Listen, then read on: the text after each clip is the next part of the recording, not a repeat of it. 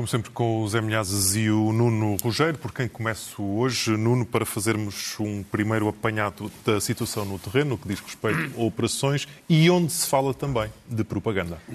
Sim, porque para além da, daquilo que acabámos de ver sobre a, sobre a Vila de Soledar, onde há as minas de sal, eh, daí o nome da, cidade, da, da vila, eh, que é uma, uma situação em que praticamente ucranianos e, e russos trocam de posições todos os dias. Nos últimos quatro dias, a Rússia conseguiu conquistar parte do centro, depois retirou, depois voltou, depois voltou a perder o centro.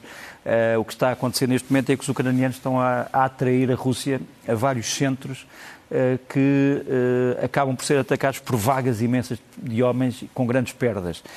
Agora, no meio destas grandes perdas, há uma guerra de propaganda que nós não podemos esquecer. Esta propaganda fez com que, pela primeira vez, desde há muito tempo, a própria comunicação social russa esteja a atacar este senhor, que é o porta-voz do uh, Ministério da Defesa russo, o senhor Igor Konashenkov. Isto foi uma emissão pirata que foi projetada na televisão russa já há alguns meses e que surpreendeu alguns dos, dos telespectadores. Foi um, um ato de hacking. Convém lembrarmos às pessoas que, que, que isto é, é um. É... Sim, não é o. Não é o não estão, é o estão a fantasiar um senhor Sim, que nós é vemos todos os dias. Todos Sim, os mas dias. não é este o uniforme do. Claro que não, mas é isso que eu estou a dizer, para que as pessoas percebam Sim. quem é que está por trás da mas, máscara, que é, que é, o, é o chefe das operações. É o, é o porta-voz do Ministério da Defesa, é o Tenente-General Igor Konashenkov, e que está neste momento outra vez a ser atacado, assim como o seu chefe uh, máximo, o Ministro da Defesa Shoigu, porque continua a contar coisas que ninguém uh, consegue, uh, no fundo, avalizar. continua a mentir. Vai lembrar o porta-voz de Saddam, não é? De certa forma, mas o problema é que neste momento os próprios bloggers militares russos, que são todos a favor da guerra, ou quase todos, que são até mais duros do que Putin, todos eles denunciam as mentiras que estão a ser contadas. Uh, e, e, uma das mentiras foi o famoso ataque a Kramatorsk, onde se diz mais uma vez que foram mortas centenas de foram, foram mortos centenas de militares ucranianos, mas quando se vai ver as fotografias e quando os jornalistas chegam ao sítio, veem que nem sequer os edifícios foram atingidos, quer dizer, portanto, um, enfim, é, desmonta-se rapidamente. Também há uma, uma notícia do, de, de ontem, de ontem de manhã, foi este ataque russo a Oshakiv, aparentemente, segundo o governador de Mykolaiv, portanto, Oshakiv fica perto de Kherson, portanto, fica na, enfim, no oblast de Mykolaiv, é, é um porto fluvial e esta explosão, como vêem, é enorme, eh, causa um grande rastro dentro do mar, mas segundo o governador de Mykolaiv, o que é que se passou? Um míssil hipersónico, de que temos andado a falar muito, terá sido usado para destruir o quê? Para destruir o maior depósito de munições da Segunda Guerra Mundial, que eram essencialmente minas uh, antinavio. Ou seja, estas minas estavam ali desde 1943, 1944, tinham sido postas debaixo de terra com cimento para não gerarem perigo e foi este o alvo do míssil Kinzhal que provocou realmente uma explosão. E é esta a explosão que nós vemos? É esta a explosão que nós vemos, que provocou aparentemente grandes estragos na vila de Oshakiv, eh, partindo das janelas praticamente todos os edifícios, partindo também as janelas de um, de um, um hospital que não ficava muito próximo, mas que mesmo assim sofreu. E, portanto, é, é, este tipo de, de, acontecimentos que estão a acontecer na, na, na, chamada guerra da propaganda. Os ucranianos, os serviços secretos ucranianos, militares, os GUR, uh, acabam de revelar mais uma vez a sua estimativa do que é que a Rússia está a usar uh, no terreno. Mais uma vez mostra os mísseis que já foram usados em relação àqueles que os ucranianos sabem que tinham sido produzidos e mostram que realmente há já percentagens muito pequenas uh, para os chamados mísseis estratégicos, percentagens maiores para os mísseis táticos e depois percentagens também pequenas para os drones. Uh, o que é que isto quer dizer? Quer dizer que apesar de as percentagens de agora serem muito inferiores às de fevereiro de 2022, ainda há suficientes mísseis para causar grande destruição na Ucrânia. É importante que isso seja dito. Sim, o próprio secretário-geral da NATO disse, dizia que, apesar de todas as boas notícias que vão surgindo, Zé, convém não subestimar uh, a Rússia. Tu hoje começas por falar com uma nota que tem a ver com Portugal. Porquê? Eh, porque, através de voluntários portugueses que levam medicamentos e outros produtos para as tropas ucranianas, chegou-me este vídeo Feder Sander, que é um professor da Universidade de Uzhgorod, que é uma cidade uh, ucraniana do Oeste, ele está aqui na frente e tornou-se conhecido por ter abandonado a universidade e ir para a frente, mas continuou a fazer palestras e a dar aulas a partir da frente de combate. E então, este homem aqui eh, manda uma mensagem para os portugueses agradecendo o apoio que tem chegado do nosso país, principalmente ele, em nome do batalhão dele, querem agradecer pelos medicamentos que, segundo ele, eh, têm ajudado a salvar a vida de muitos soldados. E ele termina eh, eh, uma saudação mandando dizendo obrigado em, em português. Спасла життя не одного українського солдата. Ми відстоюємо ваш спокій, а ви бережете наше здоров'я і наше життя. Обригадо, amigos. Португалія, Україна. Percebe-se percebe perfeitamente e nós eh, retribuímos o obrigado pelo exemplo de coragem e determinação que este povo nos está a dar, não só aos portugueses, como a todo o mundo. Entretanto, há uma eh, imagem de Putin que está a dar que falar, não é? É, é a missa do galo uh, de Putin, que este ano foi verdadeiramente original. Eu não me lembro na história da Rússia de nenhum czar uh, ter ido sozinho para a missa do galo, tendo apenas o padre a celebrar e isto aqui, claro que coloca toda uma série de questões. Eh, primeiro, nós olhando para a cara de Putin, como iremos ver um bocadinho mais à frente, vemos que ele está com uma cara de poucos amigos. Quase que parece que está a chorar, diria eu. Mas não será de arrependimento, certamente. Eh, mas aqui o importante é porque é que ele está sozinho neste templo. E aqui voltamos às suposições. Ou efetivamente ele tem medo pela sua própria segurança, aquele homem que passou ali ao fundo é da segurança, ou ele tem medo de, de que seja feito algum atentado contra ele, por isso ele vai a uma, uma igreja que fica ao lado da residência presidencial no Kremlin? Ou então será que ele está mesmo bastante doente e evita contactos devido a vírus de gripe ou de uh, Covid? Isto nós uh, não sabemos apenas, mas o facto é que isto é uma imagem muito simbólica eu diria até muito icónica, porque ele está rodeado até de, de ícones, e faz lembrar alguns dos quadros de Napoleão antes de abandonar Moscovo, quando Moscovo está a ser incendiada. Mas não esquecermos que é uma imagem que Putin sabe e percebe que está a dar ao mundo neste momento. É? Uh, sim, mas eu penso que, uh, por exemplo, uh, é de sublinhar que, segundo sondagens realizadas por agências do Kremlin, uh, a mensagem de Natal de Putin, ou, melhor, a mensagem de, de, de Ano Novo, foi a, a menos vista uh, desde 2019. Pois. Isto também significa alguma coisa.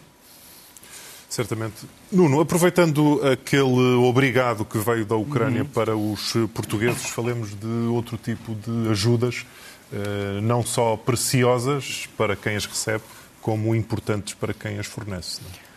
Sim, eu iria dizer ajudas simbólicas pelo seu impacto, digamos assim, emocional e ajudas efetivas pelo seu impacto no campo de batalha, em, em, na mudança possível daquilo que está neste momento a passar.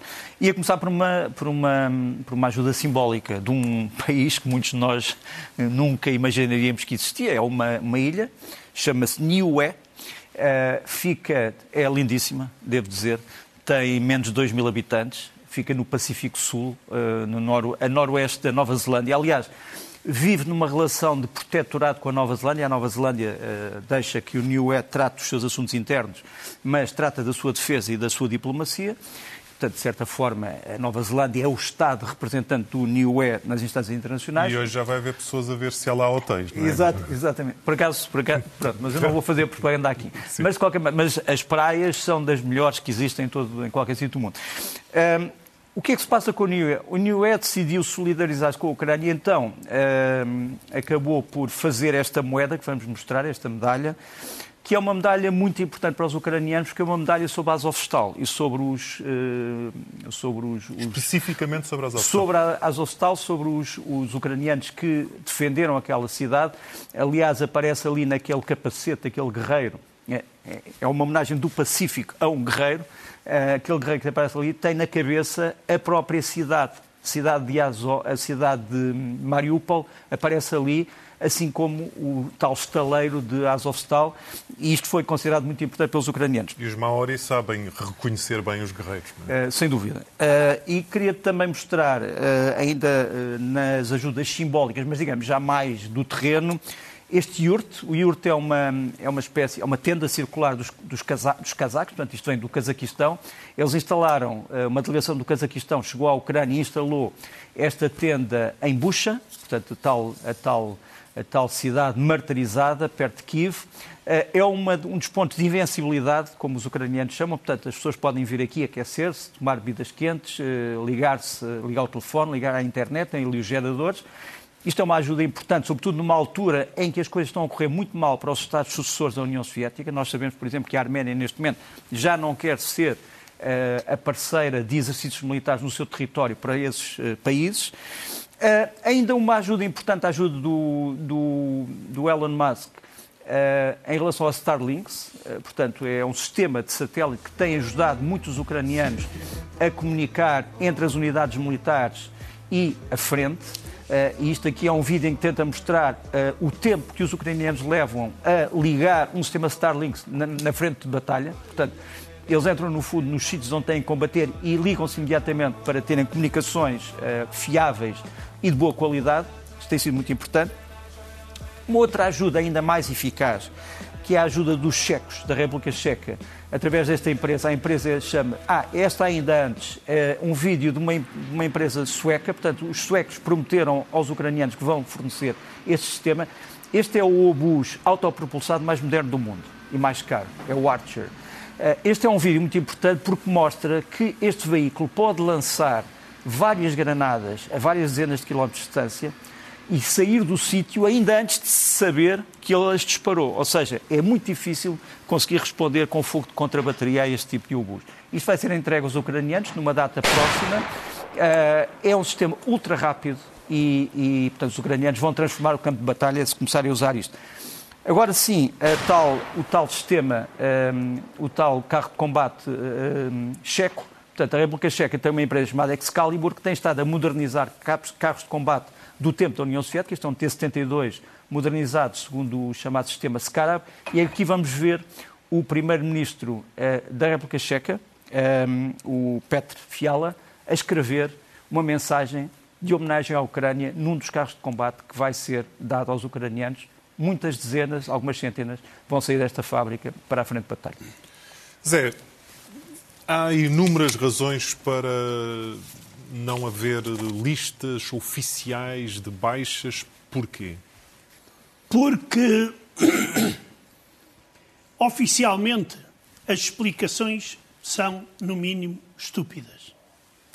Por exemplo, o comissário militar da região de Samara, que é a região de onde eram a esmagadora maioria dos tais, das centenas de soldados russos que morreram em Makiivka, e ele justifica a não publicação das listas dos mortos, porque primeiro diz que os dados são pessoais e que por isso podem ser utilizadas por agências de espionagem para ir ter com os parentes e levá-los a protestar e a, e a tomarem uh,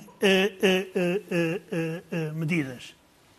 Claro que, na realidade, a Rússia há muito, há muito, desde o início, que tem escondido o número de vítimas e certamente só iremos saber a carnificina também entre os soldados russos. Cá está o, o comissário militar, que também mente como o Kanashenkov, é o outro, devem ter andado na mesma escola. E o que leva a, a pensar que nós só saberemos dos russos mortos e feridos uh, depois deste regime na Rússia mudar. Entretanto, falemos de uma mulher russa que está muito preocupada com mulheres europeias, não é? Eu, eu às vezes até tenho dificuldade de dizer que esta, esta cidadã russa é uma mulher. Porque uh, uh, as coisas que diz e com a falta de vergonha que diz são absolutamente incríveis. Isto é um programa prime time de análise política e propaganda, onde a senhora está a apresentar os temas da discussão. E então, quais são os temas da discussão? Diz ela que na Alemanha, na véspera de Natal, as velas acabaram completamente. Não por causa das festas, claro está, mas porque os poupados alemães, temendo cortes de eletricidade, decidiram comprar as velas para não ficar às escuras. A segunda ainda é mais interessante. Na Grã-Bretanha, as coisas estão ainda mais horrorosas. Os habitantes de Cardiff, diz ela, passaram a consumir comida para animais e aquecem essa comida em aquecedores. Eu não sei se a comida para animais é mais barata do que para seres humanos. Uh, e quem é que paga o, quem paga o, o aquecimento a estes habitantes de Cardiff deve ser o terceiro tema que ela lançou, que é as britânicas tornam-se prostitutas, fazem sexo para comer e ter aquecimento. E eu agora parece que começo a entender, quer dizer, eu não quero criticar as mulheres de Cardiff, mas como elas têm aquecimento, segundo esta senhora, Quer dizer, isto, eu quero, eu quero só. só oh, oh, Rodrigo, desculpa. É um absurdo toda isto a situação. É um absurdo, mas é em prime time. E é vendido como, como, como verdades uh, absolutas. Bom, esperemos que não, não seja compreendido como verdades absolutas. Nuno, uh, o nosso tempo está a voar, mas ainda temos tempo para uhum. falar de Felipe Nuzzi. Uh, em que circunstância? Uh, queria fazer uma pergunta ao Presidente Nuzzi. Um, o navio que vou mostrar chama-se Lady R. Lady R. Uh, e é um navio russo uh, que pertence a uma empresa que está sediada no Daguestão. Este navio está sob sanções dos Estados Unidos. O, o Presidente Nussi há pouco tempo encontrou-se com o Ministro dos Negócios Estrangeiros uh, dos Estados Unidos, com o Sr. Blinken, afirmaram o grande apoio dos Estados Unidos a Moçambique e vice-versa. Ora bem, este navio que tem, foi sancionado pelos Estados Unidos foi sancionado por quê? Porque tem transportado material de guerra russo por vários sítios desembarcando e embarcando esse material, eh, muito dele que tem sido usado na agressão à Ucrânia. Bom, este navio foi a Simonstown, na África do Sul, eh, descarregou e carregou eh, armamento, mas o próprio governo sul-africano não quer falar sobre o assunto, o Parlamento interrogou o governo e até agora não tem resposta. Para onde é que este navio foi agora? Foi para o Porto da Beira, onde está desde o dia 5 e eu gostava só de perguntar ao Governo de Moçambique o que é que este navio está a fazer no Porto da Beira desde o dia 5. É só uma pergunta é, honesta. Um, e, e, queria dar também uma resposta a uma coisa que o José Milhares disse agora. Um, há, uma, há um vídeo de interseção de comunicações entre uma mãe e um filho, aparentemente em relação a esta história de Makivka, em que pela primeira vez se reconhece que podem ter morrido 610 militares russos. E isto é uma conversa entre russos. Um, a verdade é que alguma coisa explica este silêncio de que o Zé estava a falar. Zé, como não vamos ter tempo para tudo, propunha-te que as duas questões da Wagner deixássemos para outro dia, mas Exato. o de quem gostas mais parece-me algo que, delicioso Rodrigo, para terminar. É, delicioso do ponto de vista irónico. É, é? Exato, porque isto não está para risos, mas claro. estas coisas acontecem. É um vídeo em que à mesa está o governador de uma das regiões do extremo oriente russo com a sua esposa e os filhos. E então ele pergunta à esposa: Esposa, quem se deve amar no ano novo? E ela pergunta, ela responde: O presidente, a nossa região e o marido. Por essa ordem, isso é que é Por importante. essa ordem. Por essa O presidente, a nossa região e o marido. E o marido conclui. Muito bem. Quer dizer, eu não sei o que é que os filhos ficaram a pensar porque não, não se lembraram deles. Bom, Nuno, temos ainda tempo para deixarmos novamente de, de rir com uma imagem eh, bastante eh, impactante para terminar. Acho que sim. Hum, Esta artista gráfica russa costuma assinar com o Nomania Po. E o que é que ela fez? Ela foi buscar várias fotografias de várias, vários atos de carnificina que se deram durante esta guerra e que muitos de nós conhecemos. Temos ali, por exemplo, um desenho de uma grávida a ser transportada dos escombros num edifício. Foi ela, esta mulher foi depois insultada pelo Ministério dos Negócios Estrangeiros russo, que disse que ela não era nada uma mulher grávida, estava a fingir. Bom, mas qual é a ideia da Ania Pó? É de arranjar um passaporte. Tudo isto é um passaporte. Portanto, ela vai gravar nos passaportes estes desenhos para que os russos percebam que aquilo que se passou nesta invasão, a carnificina, fica gravada não só na memória, mas também nos passaportes quando os russos viajam.